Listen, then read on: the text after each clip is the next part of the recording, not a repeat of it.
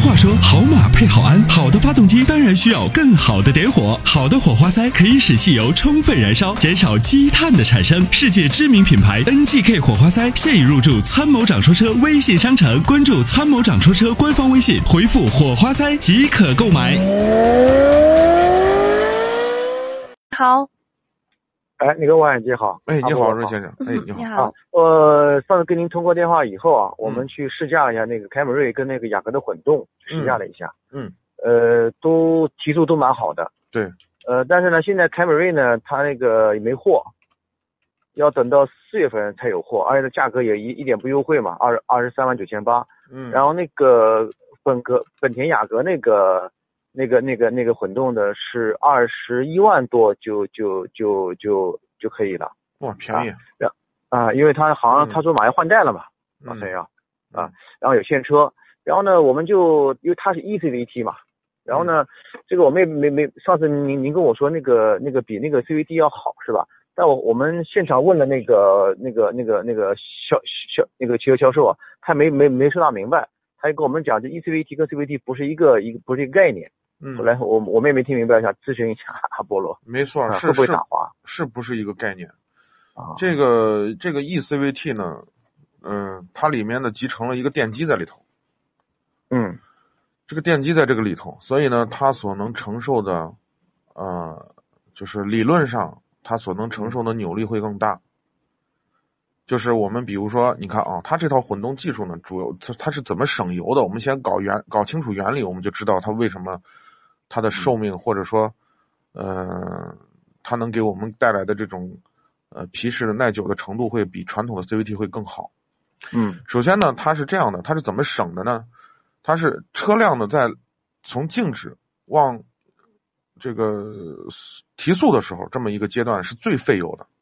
嗯对吧？那就通常我们的燃油汽车在城市里拥堵的时候，停停走走是最费油的，对不对？嗯，对的，哎，嗯那么在最费油的时候呢，它用电动机来驱动。那么也就是嗯说，我们在提速从静止往往起提速的这个过程中呢，你会发现它实际上是集成在这个这个 CVT 里头的这个变速箱这个电机在工作，在嗯在驱动，在给我们输出动力。那么这个时候从零往起提速的时候，这个时候实际上扭力需要最最大，嗯你能想象吗？实际上我们在高速上巡航的时候，比如说我们巡航八十每小时八十公里的时候，这时候我们车辆所要克服的只有两个阻力，一个是轮胎对于地面嗯所产生的阻力，第二个就是风风带来的阻力，只有这两个阻力，剩下是惯性来完成的事情。实际上这个时候呢，发动机所要输出的动力，只要克服这两个阻力，你的车就能匀速运动，对吧？嗯嗯，那么，所以呢，为什么我们的自然就是烧油的汽车，为什么在与高速巡航的时候，它的速度就是就是虽然速度很快，但是油耗反而低了，这就是嗯这个原因。那么混动的技术解决了，就是在零就从静止往动态的过程中，能够和能够节省最就是能把这个这个最需要扭力的部分用电来驱动。那么这样的话嗯呢，就会减少 C CVT 传统 CVT 变速箱的一个基就就是负荷。嗯反倒是什么呢？我们在巡航的时候，它它把电机的